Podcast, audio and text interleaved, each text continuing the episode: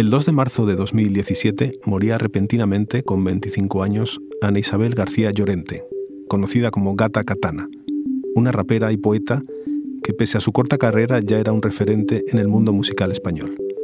Cinco años después ha crecido su leyenda, ella aparece en grafitis en muros y un documental recupera su figura.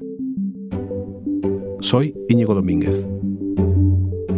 Hoy en el país, el legado de Gata Katana.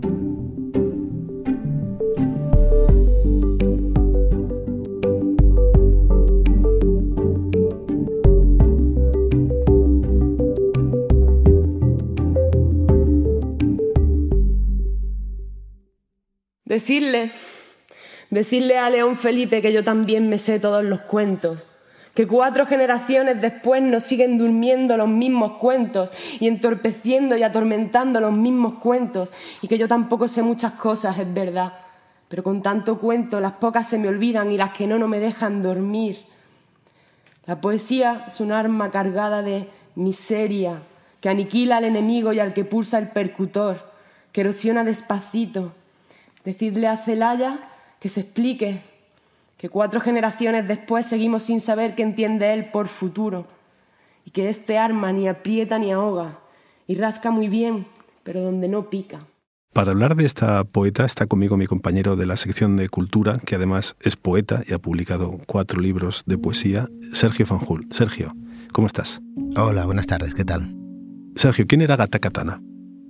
Bueno, Gata Katana es el seudónimo rapero de Ana Isabel García Llorente, que fue una joven de Adamud, un pueblo cerca de Córdoba de 3.000 habitantes. Eh, estuvo muy vinculada al mundo del flamenco y posteriormente ya, ya en Granada, donde fue a estudiar ciencias políticas, empezó a hacer, a hacer rap. Eh, con mucho éxito. De hecho, ahora estamos hablando de ella porque eh, aparece un documental que recupera su figura, pero es que además después de su muerte, que, sucedió en el año 2017, se ha creado un gran movimiento en el que la gente sigue reivindicando su figura a través de grafitis por todas partes, de murales, de tatuajes, en fin, eh, y hay una nueva generación de, poetas y de raperos que la tienen en mucha estima. Eh, hablando de rap, ella empezó entonces como rapera, precisamente, no tanto como poeta, y en un mundo el del rap muy masculinizado, porque eran todos raperos prácticamente, ¿no? ¿Cómo era su rap para que llamase tanto la atención? Bueno, su rap tenía muchas cosas interesantes. Bueno, su flow, ¿no? El flow es la forma que tienen los raperos de, colocar las sílabas, de hacer las métricas. También los dejes flamencos que tenía de, su juventud más flamenca, ¿no? Que ya tenían otros, otras raperas como la Mala Rodríguez. En fin, tenía cierto magnetismo personal. Pero para mí lo que, lo que, la más, lo que más la caracteriza es la profundidad de sus letras, ¿no? Hay menciones continuas a la cultura clásica grecolatina, a la mitología, a la actualidad política, por supuesto al feminismo, ¿no? Cita a Silvia Federici, a, Virginie Despentes, eh, habla de la historia de la filosofía, habla de Nietzsche, de Platón, de Unamuno, ¿no? De repente, en unas letras de rap que suelen estar siempre muy centradas en el ego trip del cantante, es decir, en decir lo chulo que es, que es el mejor del barrio, tenemos a esta chica que aparece y empieza a, hacer unas letras de no solo de un gran ritmo, de un gran flow, de, gran atractivo, sino de una profundidad que no se había visto. Tiene la digamos, la característica de que siempre es una poesía muy reivindicativa, digamos, muy de calle, que está siempre en contacto con los problemas sociales, digamos, ¿no? No es la poesía de tu cuarto con tu candelabro y tu tintero, digamos, ¿no? Esta es una entrevista que le hicieron en 2015 y ella contaba que su poesía no es de candelabro y tintero. ¿Qué es lo que quería decir?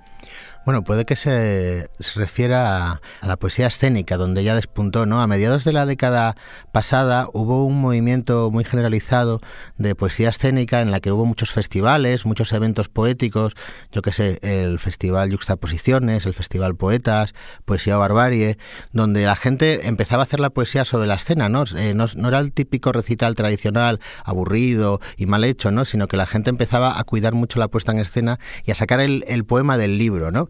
Entonces, en este ámbito hay una cosa que se llama el Poetry Slam, que es una especie de concurso poético donde la gente va a recitar en público y recibe eh, los aplausos y las votaciones del público. Y entonces eh, Gata Katana, eh, Ana Isabel, conoció esta modalidad en Madrid y luego se presentó en, Granada, en la ciudad donde estudiaba, y, llegó a la final nacional y fue finalista.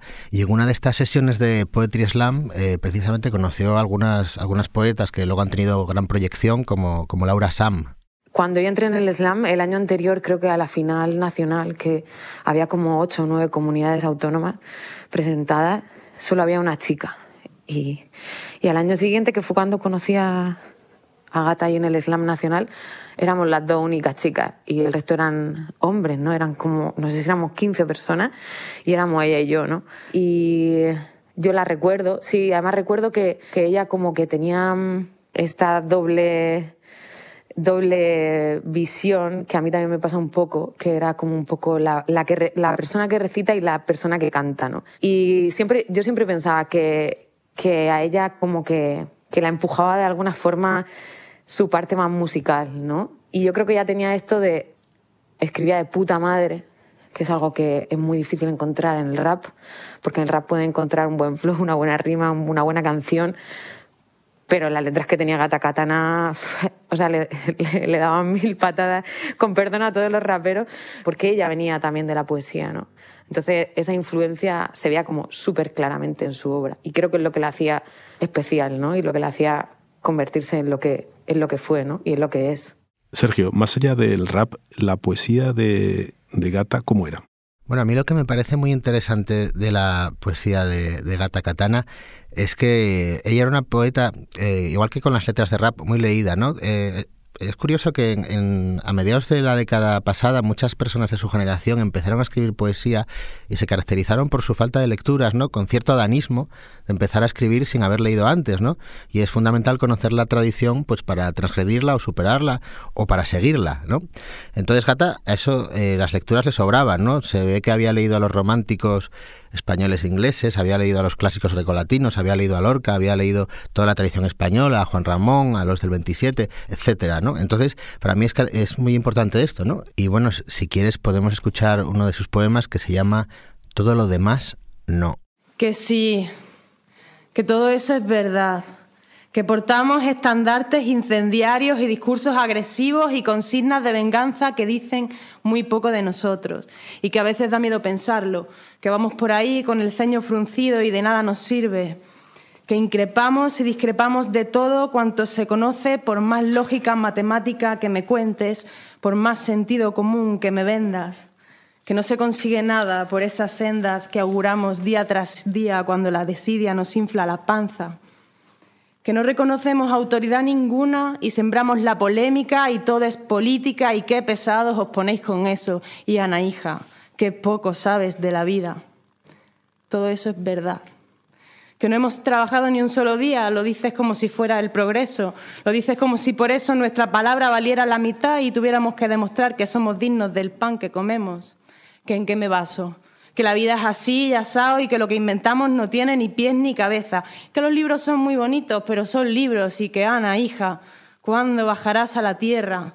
Que te crees Don Quijota y vas por ahí combatiendo gigantes cuando aquí fuera solo quedan las ruinas de Bankia.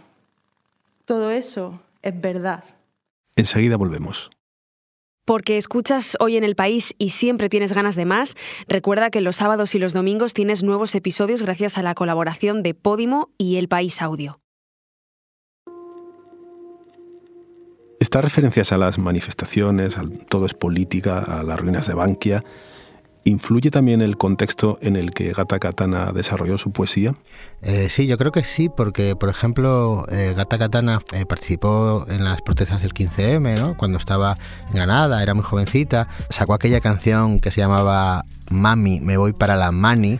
Mami, que voy para Mani,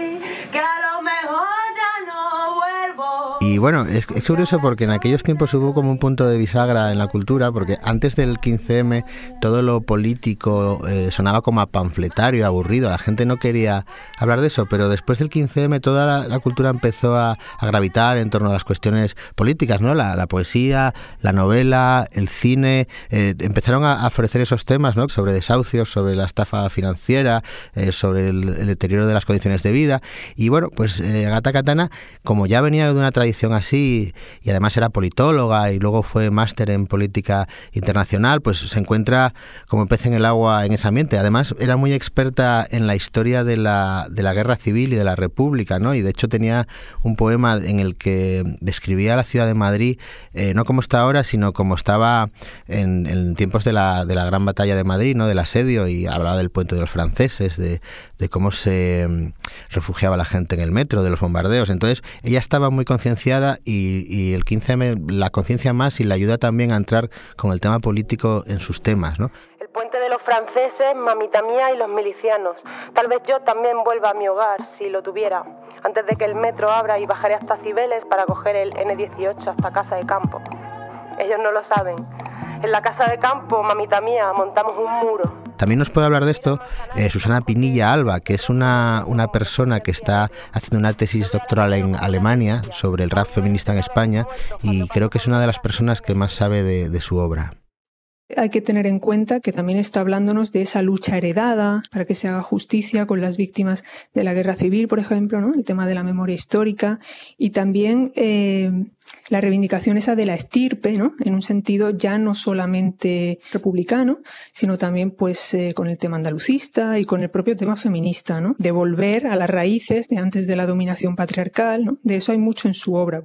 Eh, el feminismo está mm, de manera integral en toda su obra. Lo que pasa que a través de determinadas canciones que sí que están creadas en este sentido más eh, formal, ¿no? Pues sí es más fácil, ¿no? erigir de ahí pues este mito, este icono. Eh, ella claramente eh, era una líder innata, un personaje carismático, una excelente oradora, ¿no? con una inteligencia y perspicacia pues, que, que te da gusto escuchar. Sergio, Susana Pinilla Alba hablaba de la figura de Gata Katana como un icono o un mito. ¿Por qué crees que es un artista de culto y por qué ha trascendido?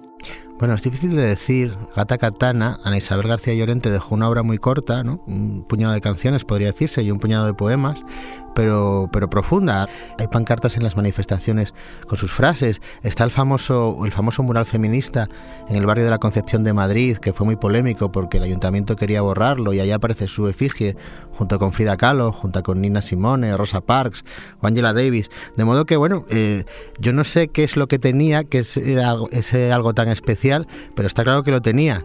Y bueno, mm, uno puede preguntarse qué hubiera pasado si no hubiera muerto con solo 26 años. Yo no sé si, por especular, yo no sé si hubiera llegado a un nivel de, fama como, como Rosalía o Zetangana, que, que, con los que se trató en su momento, porque fueron al funeral y demás.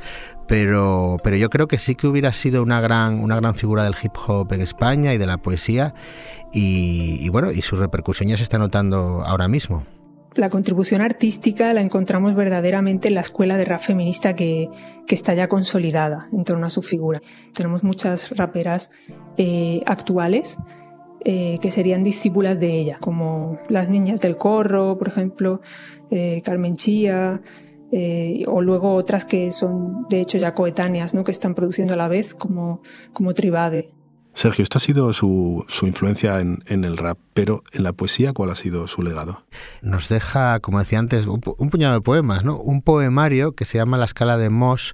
Es, es interesante porque este libro eh, empezó siendo autopublicado por ella, ¿no? diseñado por, por, un, amigo suyo y demás, y luego fue comprado por, por, un gran grupo editorial, Penguin Random House, a través de su sello Verso y Cuento, ¿no? que es quien lo publica ahora, y ya ha vendido varias ediciones. Es otra muestra del interés que suscitó su figura, ¿no? de empezar en el puro underground a que ese libro llegara a, un gran grupo. Y luego, posteriormente, también se ha publicado otro libro que se llama No vine a ser carne, que es una recopilación de obra que había dejado dispersa, obra de infancia, bueno, eh, lo típico que suele hacer, ¿no? Cuando un autor fallece, entonces se, rebusca la obra que ha dejado por ahí sin publicar.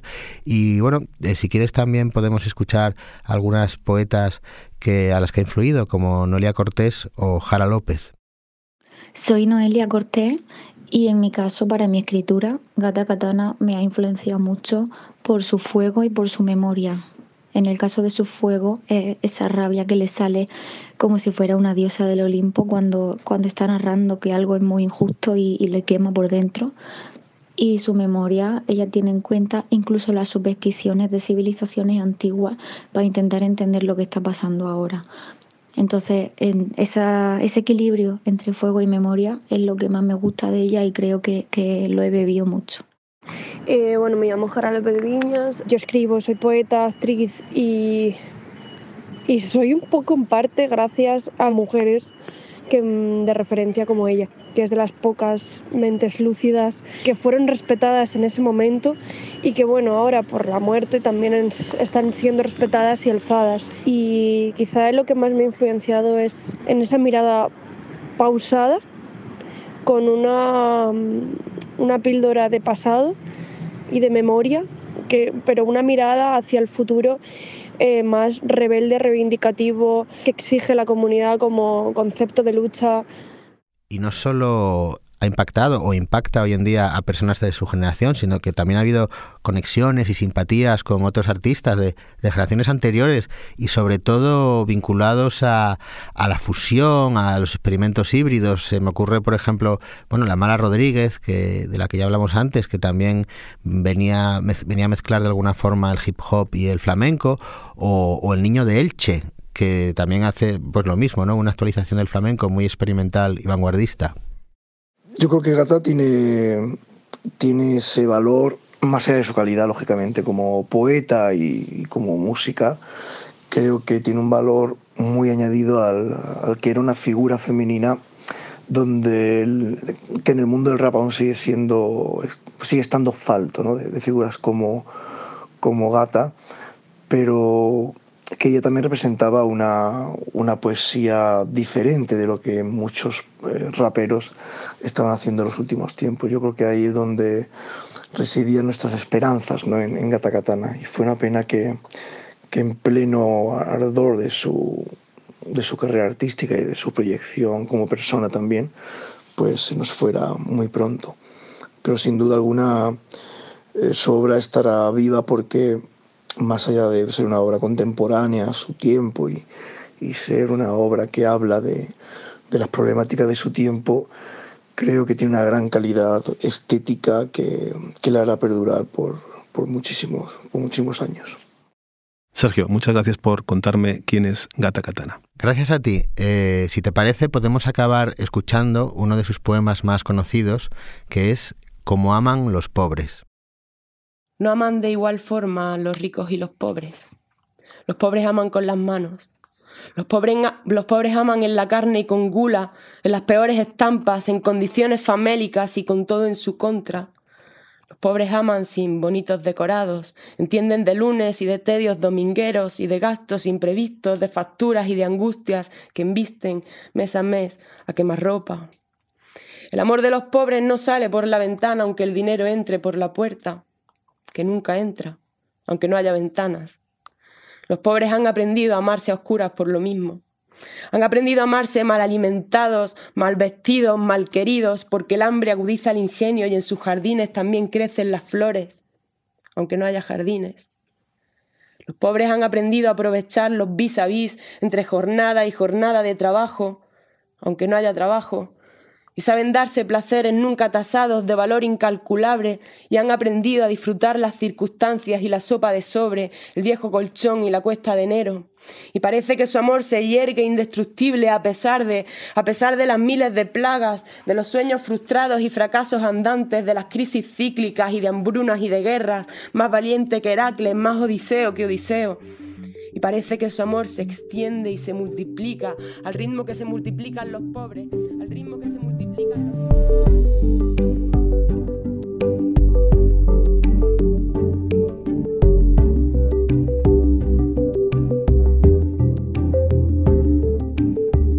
este episodio lo ha realizado Jimena Marcos.